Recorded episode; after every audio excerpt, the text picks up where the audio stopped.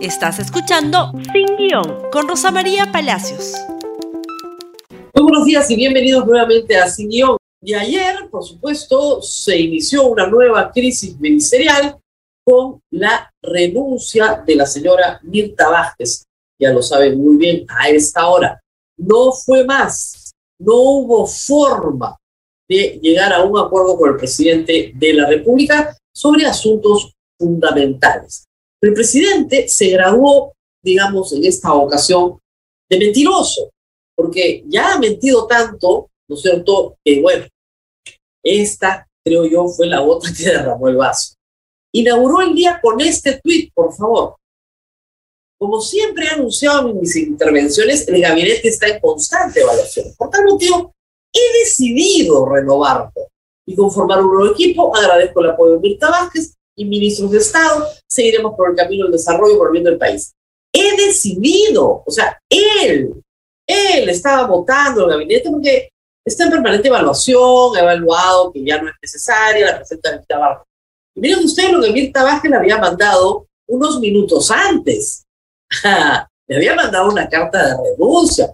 Una carta de renuncia que decirlo bien fea. Como dice la portada de la República esta mañana, no se enfrenta a la corrupción en el Estado. Eso es lo que dice. La crisis en el Ministerio del Interior no es un asunto cualquiera ni coyuntural. Es la expresión de un problema estructural de corrupción en diversas instancias del Estado que no se confronta con firmeza. Es gravísimo que una primera ministra se vaya con esa carta. Esa es la carta de renuncia. Y el presidente saca un tuit ya la había presentado, no hay toda una discusión de las horas, pero ya la había presentado. Ella la presenta y él saca un tweet diciendo, yo he decidido evaluar y cambiar el gabinete. O sea, no puedes gobernar un país mintiendo. Y estas mentiras son constantes, pero constantes. Y lo hace en el ánimo de dejar mal a Mirta de creer que no nos vamos a enterar de qué cosa fue lo que realmente pasó. Hay que señalar que esta crisis nuevamente deja muy mal al presidente de la República. Tiene que buscar a un ministro del Interior, a un cuarto ministro del Interior en seis meses, en medio de un reclamo ciudadano, popular, desesperado por ya los millones de celulares que se roban en nuestro país con riesgo de muerte de quien los porta.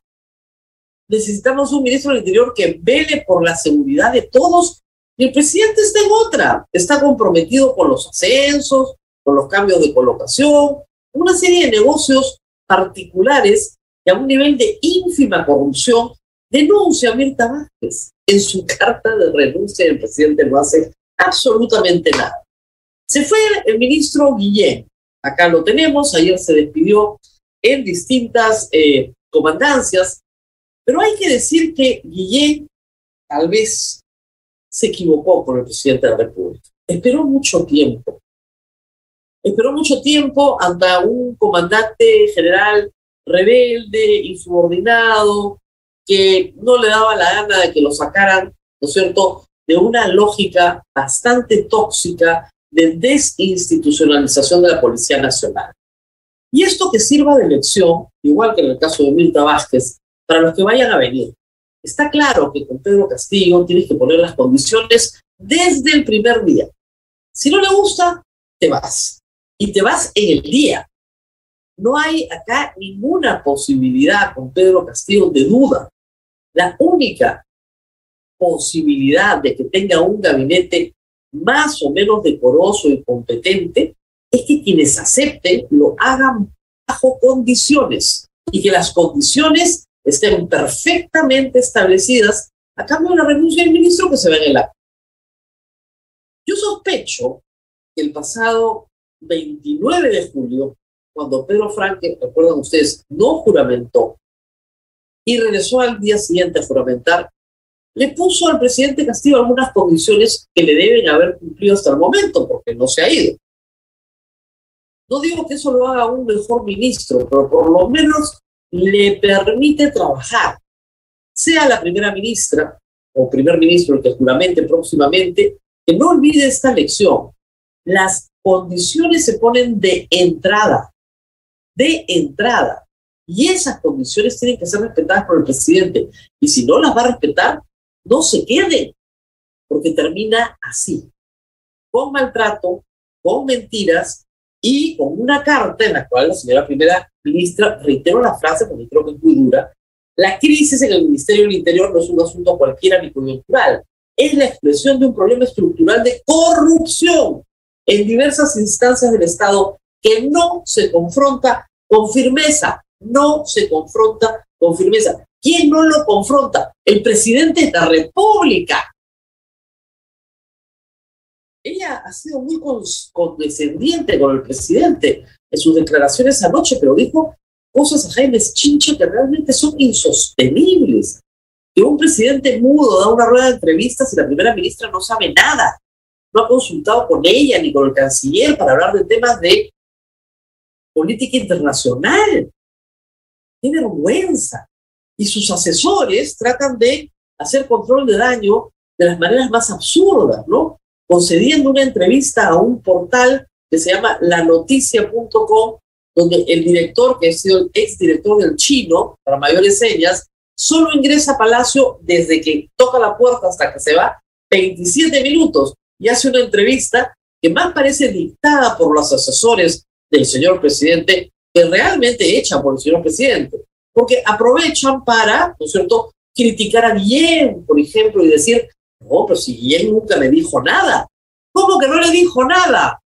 Si al mismo Hildebrand le dice una semana antes, le dice, estoy dando un espacio y un tiempo para que se entiendan y se organicen. ¿Ustedes pueden creerlo? A ese nivel es su asesoría. Y estos asesores de los que ya hemos hablado varios días están en problemas. Acá tenemos al señor Viberto Castillo, asesor. Bueno, a este lo culpan todos. Lo culpan de la ronda de entrevistas, lo culpan de la salida de Guillén, lo culpan de la salida de Mirta Vázquez. Mirta Vázquez habla también de un gabinete, de unos asesores, ¿no es cierto? El señor Guillén ha hablado de un gabinete en las sombras, de un gobierno paralelo. Bueno, esta mañana el señor Gilberto Castillo se ha sorprendido porque lo han votado. Carlos Jaico, secretario general, que está en la otra orilla, que está de pleito, y en esa entrevista media trucha Dicen que él se fue a reunir con Repsol porque el presidente no sabía nada. El presidente sabía todo.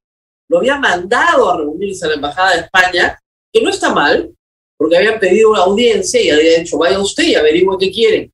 Y después recibimos en Palacio al embajador de España.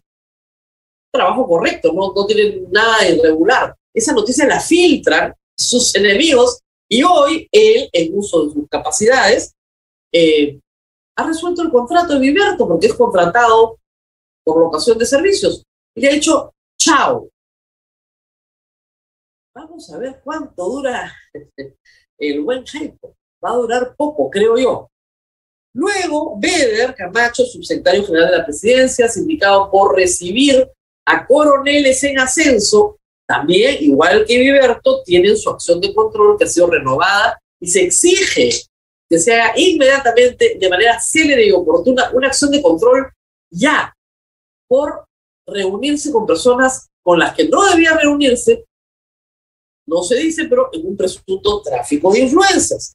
Y finalmente, Wilson Betel es otro del cogollo que también ha organizado pues, la ronda de entrevistas, que está detrás de todas estas maniobras tan enredadas, que son las que consumen al presidente de la República y que lo han dejado en esta situación. Si yo fuera presidente de la República y tengo todos esos asesores que me han llevado a este descalabro, bueno, me deshago pues de los asesores primero, ¿no?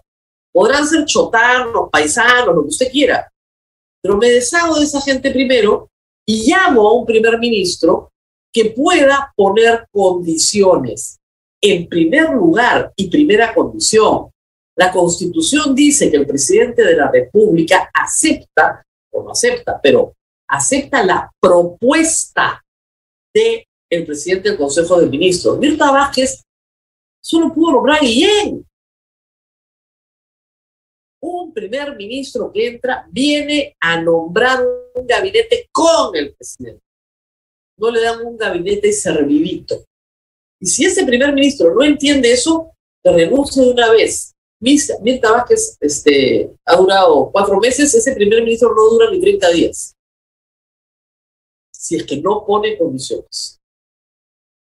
Si es que no pone condiciones. Y, y quede claro, los hechos de corrupción que involucran al presidente ya existen. Ya están en investigación, sus cómplices están siendo investigados. Él ha recibido a Karenín López, él ha recibido al gerente general de Petroperú, él ha recibido a Samira Budayev, él los ha recibido, no un tercero, él. Él es el culpable de todo lo que le está pasando. Es su secretario, el señor Bruno Pacheco, que él nombró, la que tenía una, eh, tenía una jarana pagada por Karenín López, está metido hasta el cuello del presidente. Si no quiere terminar su mandato haciéndole compañía a Fujimori, Toledo, etcétera, etcétera, que se deshaga de esta gente de una buena vez. Pero no les pasa nada. Como dice de nuevo la señora Mirta Vázquez, es una corrupción en diversas instancias del Estado que no se confronta con firmeza. Ante esta situación, bueno, por supuesto, hay varias salidas y el Congreso está pensando en las suyas. La salida más respetable, la propone Augusto Álvarez, es que se nombre a un primer ministro que ponga su gabinete, que ponga condiciones, que se deshaga del entorno del Palacio que es nefasto, que impide el diálogo con los ministros, que le arma agendas paralelas al presidente y que gobierne de una buena vez. En el Congreso las cosas están un poco diferentes. Bueno, y anoche, crisis tuitera, porque Valdemar Cerrón se anunciaba como eh, primer ministro. Después dijo que no, después que dijo que no, que no tenían, que era falso. Vamos a revisar esos tweets en un instante. Pero sí es cierto que anoche estuvieron eh, los miembros de la bancada Perú Libre, Guido Bellido, Kelly Portalotino y Valdemar Cerrón, en Palacio de Gobierno esta tarde, conversando con el presidente. Conversando, nada más. En el Congreso, foto del Congreso, por favor, no nos olvidemos, se están comenzando a cocinar algunas reformas constitucionales que pueden poner fin al gobierno de Pedro Castillo. ¿Y por qué en el Congreso? Porque solo el Congreso puede destituir al presidente de la República. Solo el Congreso puede declarar la vacancia y solo el Congreso puede acusar al presidente y destituirlo. No hay otra entidad en nuestra democracia pueda tocar al presidente de la República. Cuando deje de ser presidente, por supuesto, la fiscal suprema, la fiscal de la nación, el sistema de justicia. Pero mientras es presidente, solo el Congreso puede tocar. Y el Congreso tiene las manos atadas, como yo les he explicado en muchas oportunidades, ser un incompetente, ser un mentiroso, un inepto, incluso ser un corrupto. No eh, constituye la causal de vacancia por incapacidad moral. De verdad que no. Y hay que decirlo con toda claridad, lo he dicho cien veces. Lo que le organizaron a Vizcarra fue un golpe de Estado. Un grupo de sediciosos que no les gustaba, le armaron una causa, la causa desapareció, por supuesto el día de hoy ni siquiera se investiga, o sea, está ahí en investigación, ni siquiera avanza, ¿no es cierto? Y el objetivo era político, era sacarlo fuera bueno, malo, pésimo, sin vergüenza, esa es otra historia. Y el pueblo peruano protestó, y protestó amargamente, con costo de vidas. La vacancia por incapacidad moral es una figura que no se puede usar para lo que se usó. Y espero que el Congreso, y creo que el Congreso, ha aprendido esa lección. Por eso, la última moción de vacancia tuvo solo, ¿no es cierto?, no llegó a alcanzar los votos ni siquiera para ser discutida, se quedó en 47 votos. Entonces, por ahí no va el camino. Pero hay que decir también que ayer partidos de centro, como APP, como el Partido Morado, han comenzado o a pedirle al presidente que renuncie, como ha hecho el congresista Ed Málaga, o han comenzado a decir, vamos a, a intentar otro camino, y es el camino de la reforma constitucional. ¿Por qué? Porque el presidente de la República sí puede ser destituido durante su mandato, y creo que les he explicado esto varias veces. El artículo 117 de la Constitución dice lo siguiente. El presidente de la República solo puede ser acusado durante su periodo por traición a la patria, por impedir las elecciones presidenciales, parlamentarias, regionales o municipales, por disolver el Congreso, salvo en los casos previstos en el artículo 134 de la Constitución, y por impedir su reunión o funcionamiento o los del Jurado Nacional de Elecciones u otros órganos del sistema electoral. ¿Qué está pasando?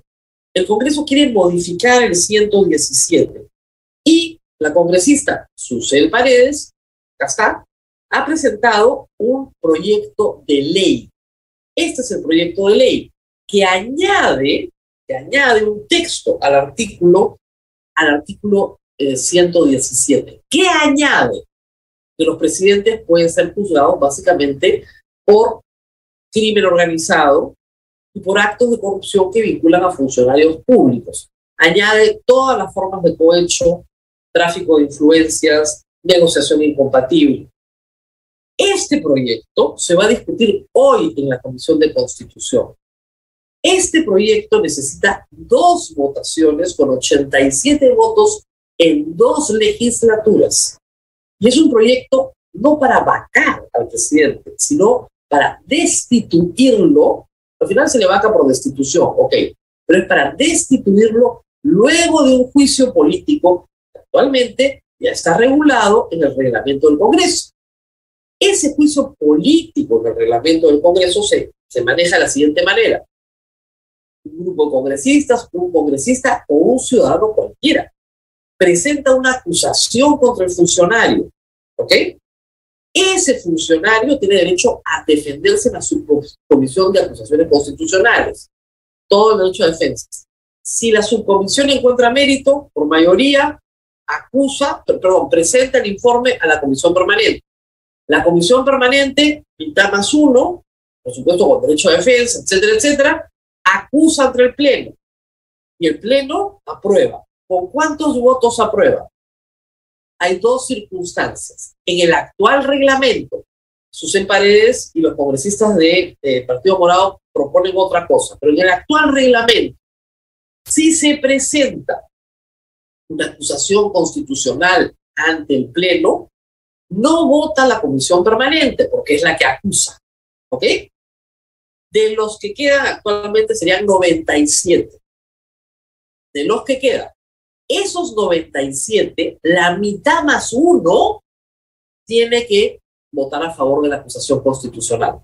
Por delito. ¿Cuántos son la mitad más uno? 47. ¿Ok? La mitad más uno. Por delito. Pero si es por infracción a la Constitución, que no es delito, es una conducta que infringe la Constitución, se requiere de los mismos 97, porque los de la Comisión Permanente no votan, dos tercios. ¿Ok? Eso es lo que está actualmente. El proyecto propone una votación calificada de dos tercios en todo momento. Entonces, la leo un poco más. ¿Ok? Eso es lo que se está discutiendo. Ese es el mensaje del Congreso. Hay algunas voces que quieren prorrogar la legislatura. ¿Por qué?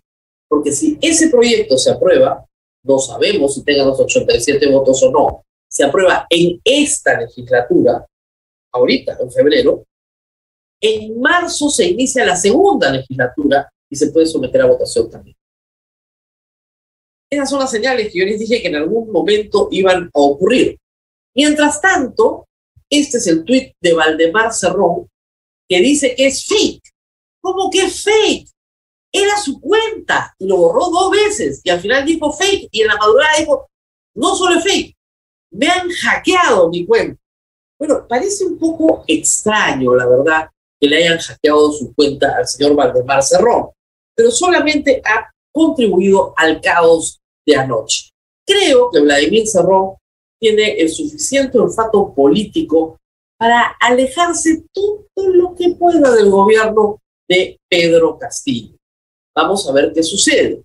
Como les dije, un camino que el presidente de la República busque personas honorables que le pongan condiciones que dado que él no sabe y está aprendiendo, ¿no es cierto?, deje a otros gobernar y que esto prospere de tal manera que pueda ser aceptado por el Congreso o que el Congreso comience a trabajar una salida jurídica a un problema que cada día se agrava.